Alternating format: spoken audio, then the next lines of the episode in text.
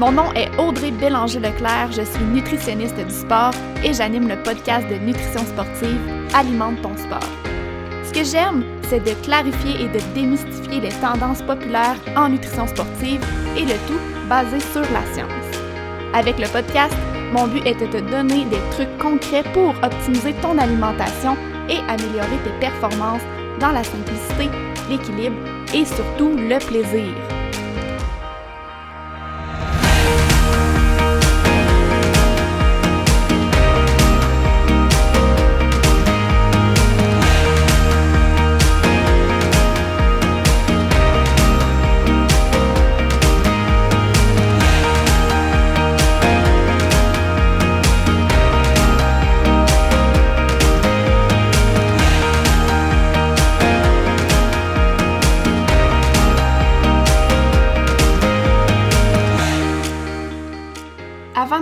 Dans le vif du sujet du jour, j'ai envie de prendre quelques minutes pour te parler de ma formation complètement gratuite, 4 étapes pour réussir tes objectifs de course en sentier.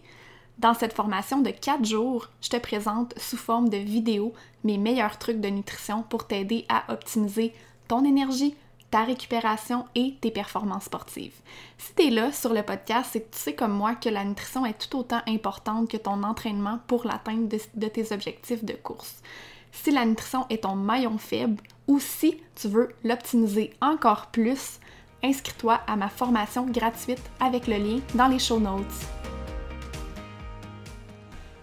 Allô, juste un petit message rapide avant de commencer l'épisode d'aujourd'hui pour te rappeler qu'actuellement, c'est les inscriptions pour mon programme Alimente ton trail.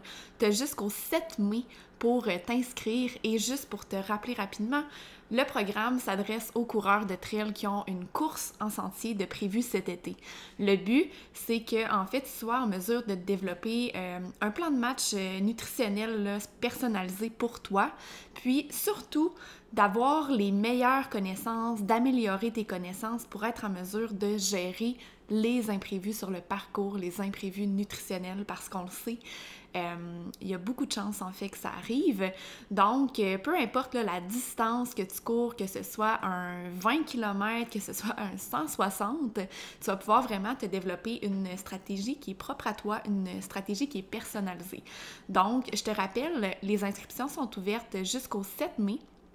Puis la particularité, en fait, c'est qu'il y a un nombre de places limité, là, et au moment où j'enregistre euh, cet épisode-ci, euh, j'ai déjà euh, beaucoup d'inscriptions. Là, si je ne me trompe pas, il reste 5 ou, ou 6 places là, dans le programme. Donc, je vais laisser les liens pour ben, le lien pour les inscriptions dans les notes de l'épisode. Je vous invite à aller voir tout ça et si jamais vous avez des questions, faites-moi signe. Ça va me faire plaisir de vous répondre. Sur ce, je vous laisse à l'épisode d'aujourd'hui. Bonjour et bienvenue dans l'épisode 43 d'Alimente ton sport. Aujourd'hui, j'ai une invitée avec moi pour la série Raconte-moi ton anecdote de nutrition. Et encore une fois, je vais aborder un sujet que j'ai jamais abordé depuis le début de cette série-là. On va parler de blessures dans un contexte de sport. Mais avant de se lancer dans le sujet du jour, je vous présente mon invité. Je suis avec Maïka Lamoureux. Salut Maïka et bienvenue sur Alimente ton sport. Salut Audrey, euh, merci beaucoup pour l'invitation. Euh, je suis très contente de te parler ce matin. Oui, je suis très contente aussi. Là, on pourra en parler plus en détail, mais j'ai suivi tes aventures des derniers mois sur les réseaux sociaux. On pourra rentrer dans, le sujet tantôt. Euh, en fait, j'ai envie peut-être de commencer par, euh, te présenter, hein, parce que je pense pas que c'est euh, tous mes auditeurs qui te connaissent. Maïka, tu es bien connue dans le monde de la course en sentier depuis quelques années déjà, mais comme beaucoup d'athlètes de la trail, je crois que tu arrives du milieu du triathlon. Donc, peux-tu nous parler un petit peu plus de toi, de ton background sportif? Euh, oui, mais en fait, j'ai toujours fait, euh, dans le fond, du sport euh, plus ou moins compétitif quand j'étais plus jeune. J'ai joué au soccer. puis au secondaire, j'ai commencé à courir dans un petit club de course, mais rien de. C'était pas, c'était vraiment pas de l'athlétisme très compétitif. puis c'est rendu au cégep que, dans le fond, j'ai un de mes entraîneurs du secondaire qui m'a mis en, relation avec un, un coach de triathlon. Euh, puis c'est ça, dans le fond, cégep, j'ai fait euh, beaucoup, j'ai fait du triathlon jusqu'au début de l'université, un peu avec euh, l'équipe, dans le fond, l'équipe, dans le fond, ouvert à tous sur OGR. J'ai fait à peu près un an et demi avec eux pour finalement comprendre que ce que j'aimais le plus dans les trois sports du triathlon, mais ben, c'était la course euh, mm. d'un côté compétitif. Puis ben, le vélo, j'aimais ça, mais plus par plaisance que par compétition. Euh, puis la natation, ça, on n'en parlera pas.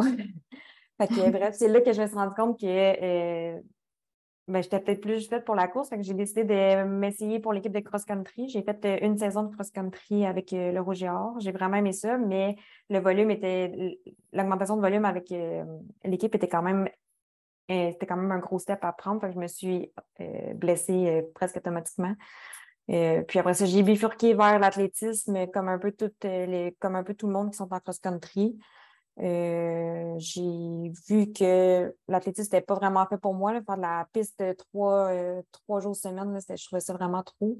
Puis je me suis vite rendu compte que ce que j'appréciais le plus, c'était mes longues sorties de la fin de semaine. Puis je voulais toujours en faire des plus longues.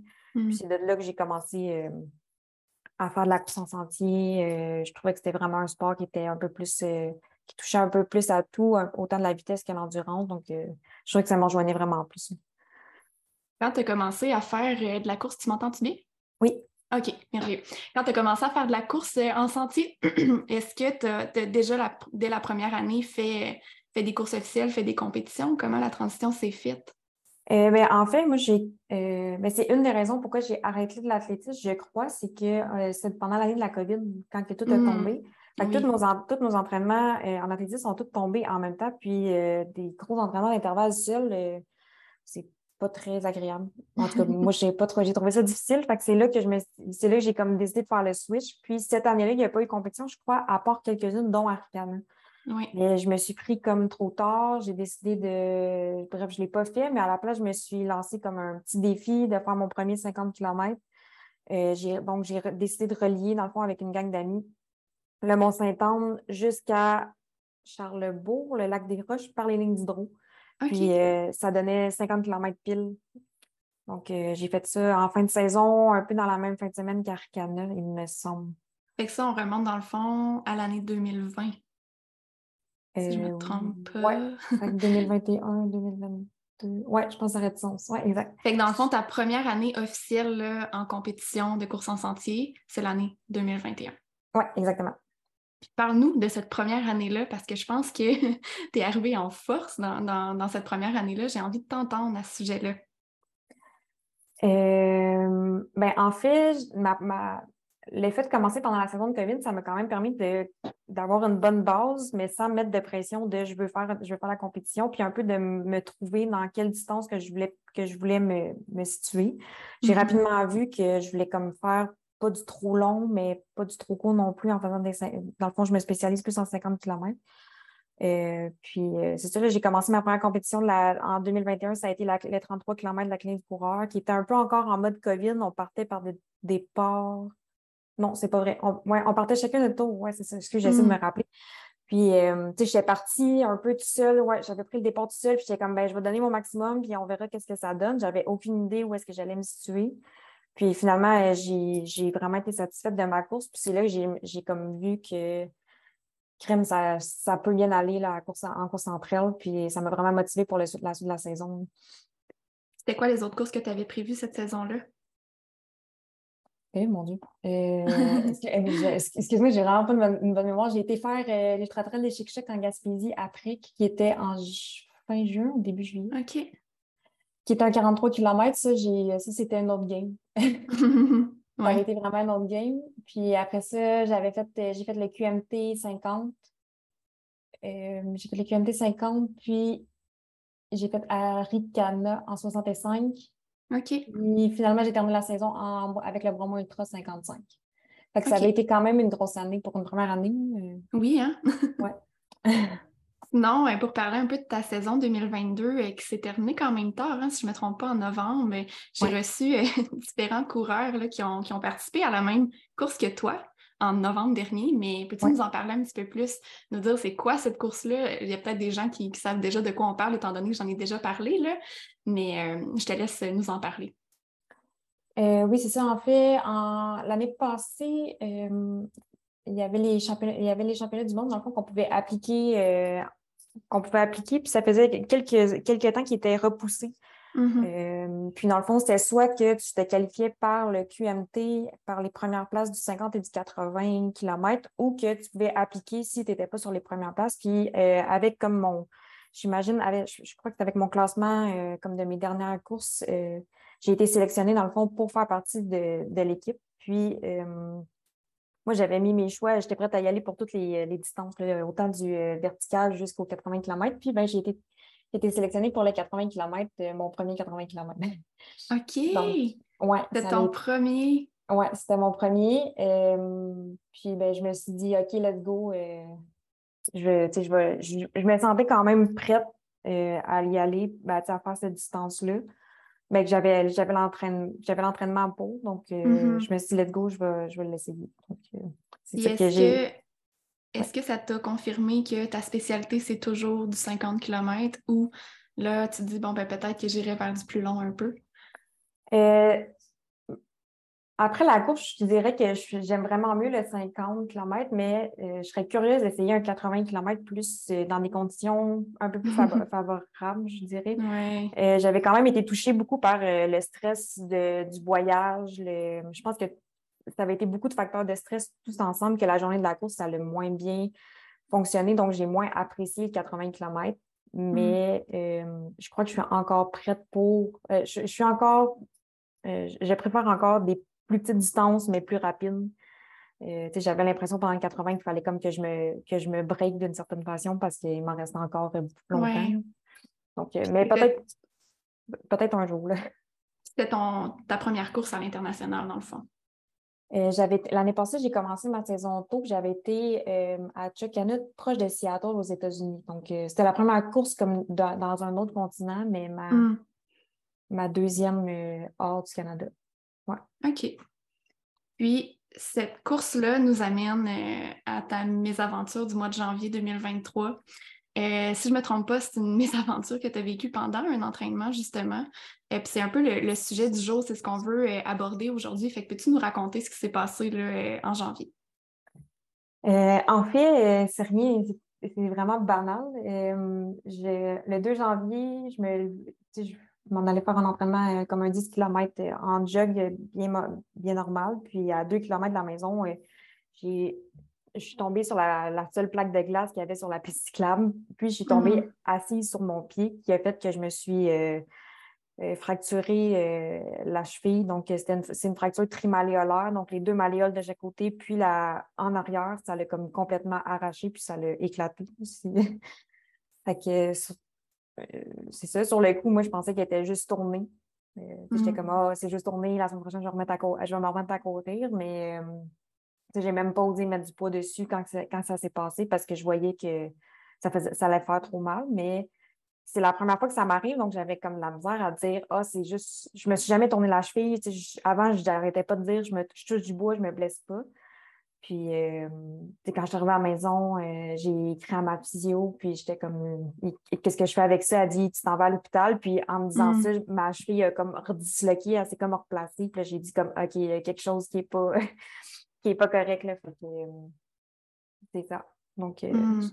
ouais. Puis en fait, je suis arrivée à l'hôpital, puis en passant aussi qu'elle allait me dire qu'elle était comme juste Ah, elle est tournée ou comme je m'attendais vraiment pas. Euh, je, on dirait que je, je, pensais pas vraiment à ce qu'elle allait me dire. Puis quand il me dit Ah, c'est fracturé, puis c'est déplacé, donc il faut que tu te fasses opérer, là, ça allait comme fait OK, là, c'est vraiment pas. c'est pas deux semaines, j'arrête, puis je reviens tranquillement. c'est vraiment un, un trois mois, un trois mois en botte. Là. Oui, je me souviens très bien de. Je, pense que c'est une, story que tu avais partagée à ce moment-là. Il me semble que tu es comme assise dans une, chaise roulante, puis là, tu annonçais justement la nouvelle que tu venais que tu venais d'avoir. Puis ça implique quand même, comme tu dis, c'est pas juste là, un, deux semaines de repos, puis ça va revenir, ça implique une chirurgie, donc nécessairement quand même une grosse réadaptation. Ça a changé aussi ton volume d'entraînement quand même drastiquement, j'imagine. Comment tu as vécu ça? Mais euh, ça a quand même été, pour vrai, ça a quand même été un choc euh, sur le coup. Euh, c'est sûr que je passais de, m'entraîner à peu près 12 heures semaine à zéro, puis tout le, tout le, choc sur le corps d'une fracture, mais je l'ai ressenti, la fatigue. Euh, mm-hmm. euh, j'ai ressenti aussi le choc de la, l'opération, ça, ça l'affecte aussi ton, ton corps, comment, comment, comme tes signaux. Donc, ça, ça m'a quand même affecté. Euh, mais je me suis rapidement, je pense que qu'est-ce qui m'a aidé, c'est que je me suis rapidement mis en mode comme qu'est-ce que je fais là, genre je peux pas rester assis sur le divan puis euh, comme il faut que je trouve des solutions pour me rester, me rester d'une certaine façon active parce que perdre l'usage d'une main, mettons, pendant six semaines, mais ben, tu peux continuer à marcher, tu peux continuer à tout faire. Moi, je ne peux même pas. Mm-hmm. C'était la neige, fait que je ne pouvais même pas aller prendre des marches en béquille. Fait j'étais vraiment. Euh, je ne pouvais pas conduire parce que c'était mon pied droit. Euh, fait que j'étais vraiment à la maison, puis je me traînais à terre pour euh, aller aux toilettes. donc, ça a quand même été une adaptation. Mmh. Puis qu'est-ce que tu as trouvé comme, comme activité alternative, justement? Euh, j'ai vraiment été chanceuse d'être bien entourée, euh, que ce soit par mes coachs ou dans le fond, j'ai été suivie beaucoup par Charles Castonguay puis mmh sa femme Catherine Lemire. puis rapidement, j'ai été par des vidéos sur Internet, je voyais des gens qui faisaient du rameur avec une jambe. Mm-hmm. Dans le fond, j'accotais, après une semaine après ma chirurgie, j'ai commencé graduellement, j'accotais mon pied sur un disque à terre, puis je me laissais traîner le pied, puis je poussais juste avec ma jambe gauche.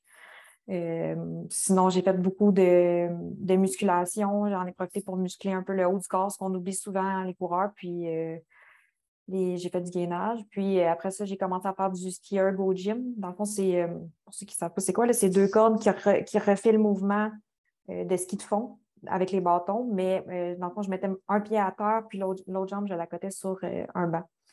Puis ça, ça faisait que j'étais quand même capable de travailler mes zones, euh, mes zones cardiaques. mon, mon cœur, je ne pouvais pas des intervalles. C'était pas, pas agréable, mais ça passait un peu ma rage de ne pas m'entraîner. Puis j'ai fini par me trouver comme, tu sais, j'étais rendue que je regardais les compétitions de rameurs tellement que j'avais besoin, mais tu sais, ça, ça fait que moralement puis mentalement, ça allait, ça, ça, ça, fait du bien. Puis je pense que la, le retour est plus facile aussi à, cause de ça. Ah, tout à fait. Et au niveau alimentaire, qu'est-ce que, qu'est-ce que tout ça a impliqué? Euh, c'est sûr que ça a été ma première, euh, je dirais, ça a été malheureusement une de mes premières grande peur. Euh, mm-hmm. Parce que tu étais comme, es comme comment tu t'adaptes à. J'étais le my God, c'est pas j'arrête de m'entraîner, mais je continue mes activités usuelles. Euh, j'arrête de m'entraîner, puis en plus, je vais même pas travailler, je me déplace même pas. Je me lève, je suis assise toute la journée. Donc là, ça a quand même été un choc. Euh, j'ai quand même commencé à stresser à ce propos-là. Puis pour être franche, mes premières, mes, premières euh, réactions, ça a été comme le matin, je me lève, je prends un shake de protéines, puis je ne remange pas jusqu'à 2 heures l'après-midi, parce que comme, j'ai rien fait, je n'ai pas rien dépensé. Fait que là, j'essayais, mais j'ai rapidement vu que c'était pas la solution à, pas la solution à prendre. J'ai commencé à me, j'essayais de lire sur Internet, voir qu'est-ce que euh, les autres faisaient un peu dans qui étaient dans la même situation que moi, puis j'arrêtais pas de lire comme quoi que ben, c'est pas c'est, pas le moment de diminuer drastiquement qu'est-ce que tu manges parce que ton corps il combat, puis ça c'est vrai. Là. moi, je, suis beaucoup avec euh, mon coach, euh, mon HRV, mon Earth Trade Viability. Mm-hmm. Puis dans le fond, je le voyais là, que mon corps il combattait quelque chose. Là, la donnée me le disait, puis je le sentais, puis mm-hmm. j'avais besoin, besoin de nutriments dans ce cas-là. là oui.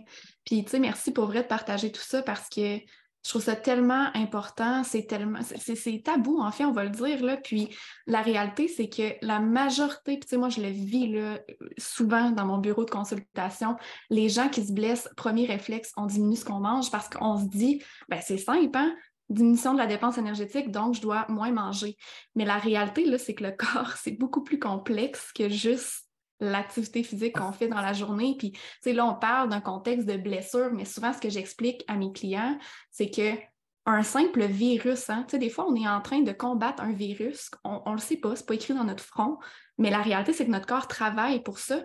Puis ces moments-là, ces quelques jours-là, mais ça se peut que nos besoins nutritionnels soient plus élevés en raison de ça. Même affaire, une blessure, c'est un choc important pour le corps.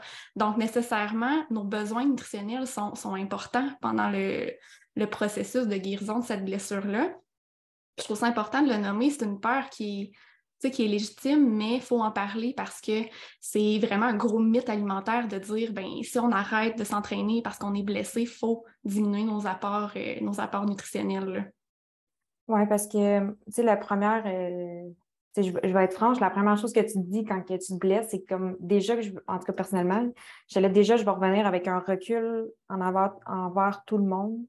Je ne veux pas en plus revenir avec un surplus de poids euh, mm-hmm. De ma blessure. Fait que en plus, il faut que je me remette en forme de ce que j'ai perdu. Il faut qu'en plus, fait que c'est tout ça qui se met, puis tu as juste ça à penser. Tu n'es rien. fait que, euh, fait que c'est ça, mais en même temps, tu je me suis vite rendu compte que c'est tellement un stress de se blesser, de, vivre une étape comme ça, que si en plus tu t'infliges le stress de dire je commence à tout calculer, puis à dire que je ne mange pas, mais que ça devient un servicieux, puis c'est juste, ça ne fonctionne pas. Oui, puis tu sais, de réduire les apports en raison d'une peur d'un gain de poids, ben, c'est un chemin direct vers une mauvaise guérison de blessure. Ouais. là, on, tourne dans un autre servicieux si on embarque là-dedans, effectivement. Oui. Mais ah, oui, je te laisse y aller, vas-y.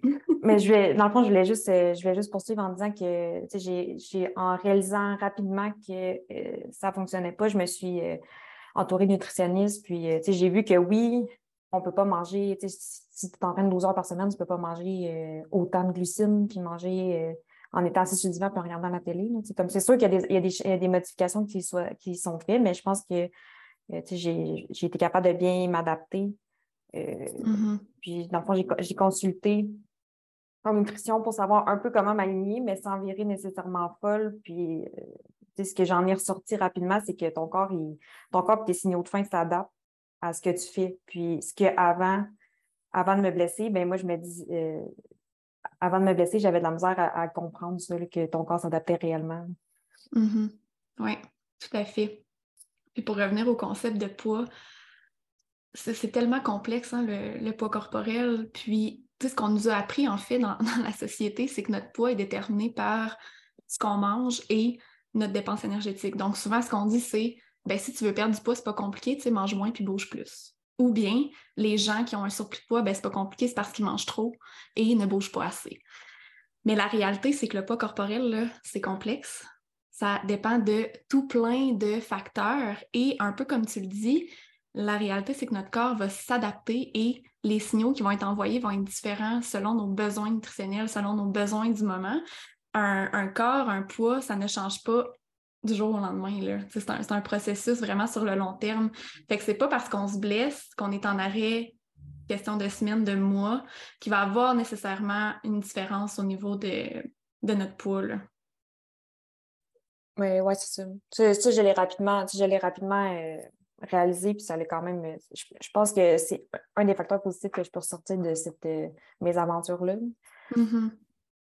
Oui, c'est super, euh, super important. Puis tu parlais des adaptations à faire au niveau, au niveau nutritionnel. ça aussi, c'est important d'en parler. Puis c'est quelque chose que, que j'aborde souvent. Puis tu sais, même, c'est une erreur que je vois souvent les gens qui ne vont pas faire les fameuses adaptations, par exemple, au niveau des glucides en fonction du volume d'entraînement. Fait que tu nécessairement, en fonction du type d'entraînement dans la semaine ou même du plan d'entraînement, fait que des cycles d'entraînement dans l'année, nos besoins ne sont pas les mêmes. Fait qu'il va falloir aller faire des adaptations au niveau des, apports en glucides, en protéines, en, lipides, donc les, macronutriments qui nous fournissent euh, de l'énergie dans notre quotidien. Mais c'est la même chose, là, si on se blesse puis on est arrêté, ben, les mêmes adaptations sont hyper importantes. Le meilleur conseil, puis tu as eu tellement un bon réflexe en fait d'aller consulter là, parce que c'est pas tout le monde qui le fait. puis quand on le fait pas, bien souvent c'est qu'on se retrouve pris dans le servicieux que je mets tantôt, mais le meilleur conseil que je peux donner, qu'on soit blessé, qu'on soit pas blessé, c'est d'aller comprendre ces adaptations-là à faire dans notre quotidien en fonction du volume d'entraînement. Puis une fois qu'on a compris, c'est tellement plus facile d'adapter notre alimentation pour mieux combler euh, nos besoins nutritionnels. Oui, totalement. Puis, tu sais, quand c'est une spécialiste aussi qui te dit un peu qu'est-ce que tu. Tu sais, je me sentais beaucoup moins mal. Une fois que mm-hmm. j'avais des, des, guides me disant OK, mais si je, si je, me, je me tiens là-dedans dans ma journée, ben je sais que je sais que ça va avoir du sens, puis je sais que ma récupération va être mieux, que euh, puis je me c'est ça, ma récupération va être mieux, mais aussi que je vais comment que je peux dire ça? Que ça sera pas, euh, je, ne prendrai pas de poids à la fin de ça si je me. Puis tu sais, euh, sans être freak, si on peut dire, là, je veux dire, j'ai pas arrêté de, manger de la crème glacée ou j'ai pas arrêté de manger du chocolat. Là, je veux dire, ton corps mm-hmm. s'adapte puis euh, pour revenir. Mm-hmm. un, autre point que la nutritionniste, dans le fond, m'a vraiment aidé, c'est qu'il y a des suppléments aussi que, qui aident aussi à toute cette récupération-là, qui peuvent accélérer, que ça soit, même si c'est un bénéfice minime, mais moi, quand, quand, tu subis quelque chose comme ça, tu es prête à tout faire pour revenir le plus rapidement possible. Fait la nutritionniste m'avait conseillé de prendre telle vitamine ou prendre tel supplément parce que mm-hmm. j'allais subir une perte musculaire de ma jambe droite, dans le fond, qui ne fonctionnait pas pendant tout, euh, excuse-moi, qui ne travaillait pas du tout, dans le fond. Puis, mm-hmm. euh, c'est ça, en fait, ça, ça l'a comme aidé. Il y a, tout ce, côté-là aussi que seul, nous seuls, on n'est pas outillés, mais en consultant, mais ça nous aide euh, à savoir quoi prendre. Puis, Tout à fait. Puis, je suis curieuse de savoir, as-tu T'as-tu vu une évolution de tes signaux de faim là-dedans? Là, c'est sûr, les premiers temps, tu étais un peu comme tu le disais, bon, il y, avait un choc là, vraiment dans ton corps. Fait j'imagine qu'au niveau de tes signaux de faim, tu n'as peut-être pas vu de, différence, mais avec le temps, est-ce que tes signaux de faim étaient différents quand tu as un super gros volume d'entraînement versus là ou tu n'as pas vraiment vu de, différence? Euh, ben, c'est sûr que mes signaux de faim ont diminué. Ben, en fait, j'ai plus remarqué la différence de mes signaux de faim ont augmenté depuis que j'ai recommencé à m'entraîner mais plus. C'est sûr que euh, j'ai pas arrêté complètement avec la reprise du rameur et tout. Euh, mais oui, là, c'est sûr que oui, ça, ça l'avait diminué. Puis là, je le vois surtout que là, je recommence à faire beaucoup plus de vélo. Puis là, je vois que, les signaux de faim augmentent, mais c'est normal parce que ma dépense est beaucoup, est beaucoup plus euh, est beaucoup plus élevée. Là. Mm-hmm. je suis curieuse de savoir aussi euh, qu'est-ce que ça implique comme réadaptation? Tu sais, là, on a parlé, bon, de la chirurgie, ça a pris combien de temps avant que, que tu te fasses opérer à la suite de, la chute? Après ça, qu'est-ce que ça impliquait comme, comme réadap? Euh, ça a été, pour de vrai, ben, j'ai vraiment, j'ai vraiment été bien entourée et été chanceuse. Là. Dans le fond, je, me, je, suis chutée le lundi, puis le samedi, je rentrais à l'hôpital euh, pour me faire opérer. Et puis là, après ça, c'était un six semaines dans une botte, euh, sans mettre de poids euh, du tout sur, euh, sur ma jambe. Donc, j'étais en béquille, puis il ne fallait pas que je mette mon pied à terre. puis après ça, je crois que ça, ça dépend des chirurgiens. Mais moi, après six semaines, j'ai pu enlever ma botte puis commencer à marcher. Il y en a qui vont dire tu peux commencer à marcher avec la botte, je crois. Là, ça, ça doit dépendre un peu. Mais moi, c'est ça, après six semaines, j'ai pu commencer à marcher puis à mettre du poids. C'est sûr qu'au début, je marchais avec mes béquilles en mettant un peu de poids, mais ça n'a pas été très long que j'ai commencé à. Il faut que tu pousses. Euh, il faut que. Souvent, j'avais l'impression d'avoir plus de peur que de vraiment mal. j'ai comme je, je, marchais, ça tirait un peu, puis là, après trois, quatre pas, ben, ça revenait. Donc, euh, mais ça a, été, ça a été vraiment un six semaines. Dans le fond, ça a été un sept semaines sans mettre de poids du tout. Puis euh, après ça, ça a été une réadaptation tranquillement. là, je, là, je recommence à courir, ça fait une mmh. semaine. Puis euh, c'est très graduel comme, comme reprise. Oui, j'ai vu ça justement sur les réseaux sociaux, j'étais contente. Oui, ouais, ça, fait vraiment, ça fait vraiment du bien, surtout avec euh, le beau temps et tout, ça, a commencé à me Oui. Mais le fait, de pouvoir, le, fait de pouvoir faire un peu d'autres choses aussi, ça l'aide de, de, retrouver un peu euh, le vélo. Mm-hmm. Quand tu parles de retour progressif à la course, présentement, ça a l'air de quoi justement? Euh, là, j'ai commencé avec des une minute de course, une minute de marche, donc c'est euh, fractionné. Euh, puis là, j'ai commencé avec aussi simple que trois fois une minute. Là, je suis rendue à 14 fois une minute. je devrais recommencer avec des deux minutes après, puis ainsi de suite jusqu'à des 15 minutes en continu. Mais selon, si tout va bien, j'imagine que d'ici deux mois, je devrais être capable de courir 30 minutes en continu, mais c'est très, très graduel je trouve ça important de le nommer, ça aussi, hein, parce que le nombre de personnes qui, qui arrêtent un moment de s'entraîner pour X, raison, puis qui recommencent un peu à la même place où ils étaient rendus à l'arrêt. Et là, mais ce qu'on voit apparaître, c'est des blessures sportives. Donc, je trouve ça important, tu le nommes, je recommence vraiment graduellement. Même si tu es une coureuse élite, il y a de la marche actuellement dans tes sorties de course. Donc, c'est hyper important de le nommer. Puis ce retour progressif-là va te permettre de bien progresser justement pour, euh, pour éviter de, de te blesser. Tu sais. Oui, mais c'est, je veux tellement pas, dans le fond, avoir à. Tu sais, je veux vraiment que ça se fasse bien. C'est bien, je, trouve personnellement que c'est beaucoup plus agréable d'avoir une courbe qui est positive puis que, qu'elle soit, ça soit pas très rapide que de, devoir reprendre un, pas à l'arrière. Puis, je vois, tu sais, mm-hmm. j'ai vraiment fait. Euh, euh, j'ai vraiment suivi tous les conseils des physios euh, de ma chiro et Catherine, qui, elle, m'a vraiment bien guidée, dans le fond, dans tous les exercices. Puis, tu sais, je vois vraiment qu'il y a une, grosse différence. Puis, en faisant vraiment bien mes exercices, tout le monde me dit, tu as vraiment une belle progression. C'est rapide. Mon, je crois que mon cas est rapide. Je ne sais pas si tout le monde a la même, le même type.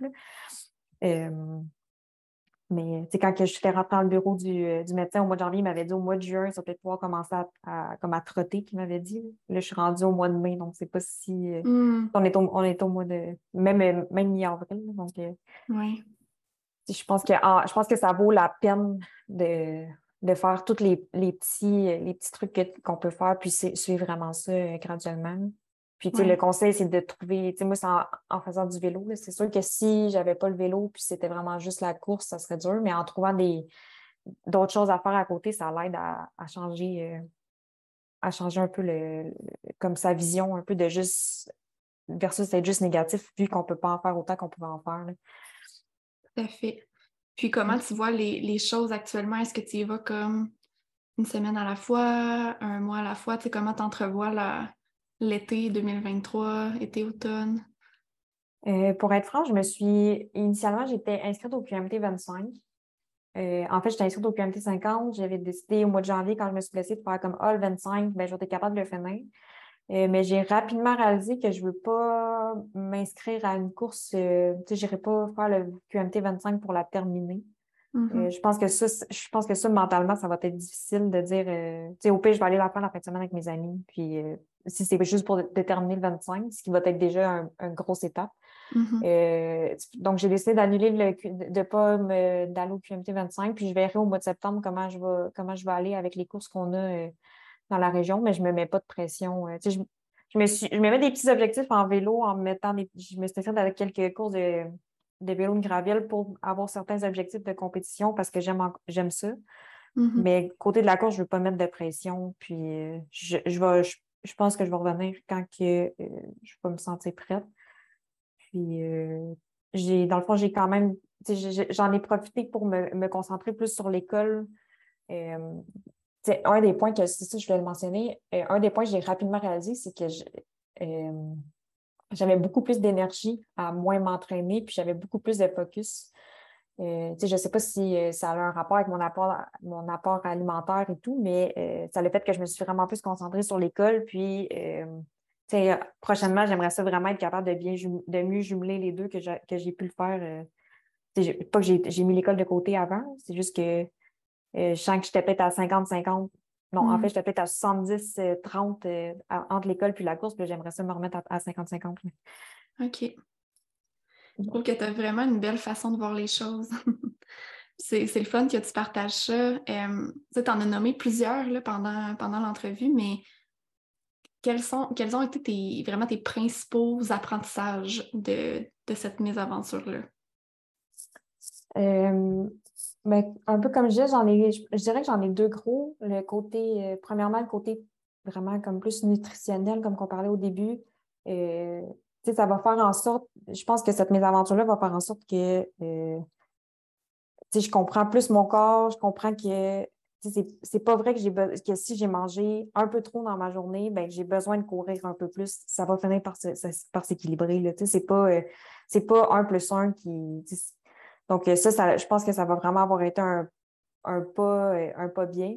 Puis, euh, je ne dis pas qu'avant, j'avais nécessairement des troubles alimentaires, mais je crois qu'on en a tous un petit peu quand on est dans, ce genre de sport-là.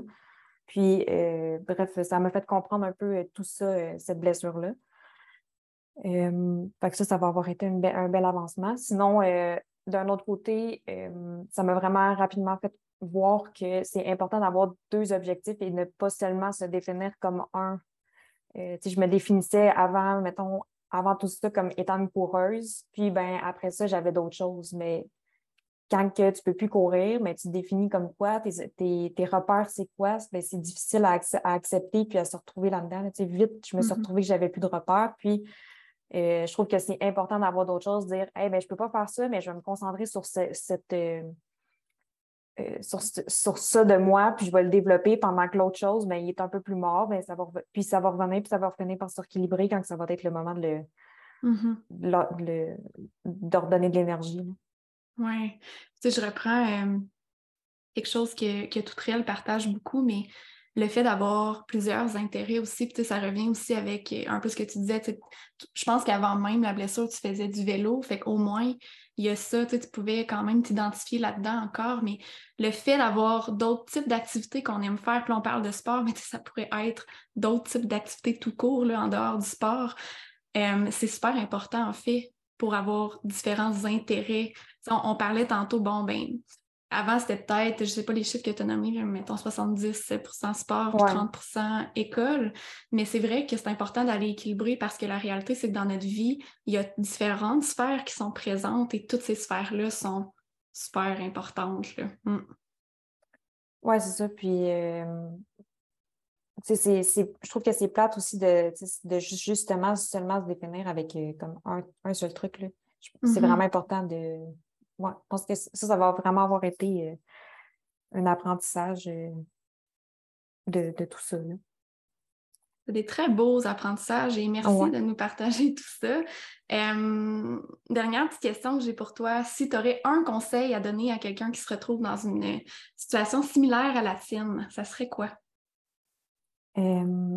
Je dirais que ça serait de justement de voir le positif, de bien s'entourer. Je, crois qu'il y a vraiment des bons professionnels qu'on a, euh, qu'on a accès, euh, que ce soit euh, toi comme nutritionniste, que ce soit des physios, des chirurgiens. On a tellement des bons professionnels qui alentour. Puis, mm-hmm. n'hésitez pas à parler avec des gens qui ont vécu des situations, des situations qui sont pareilles parce que je pense que ça, qui ont vécu des situations comme ça parce que souvent, les gens alentour n'ont pas nécessairement les mots ou comprendront pas vraiment ta réalité.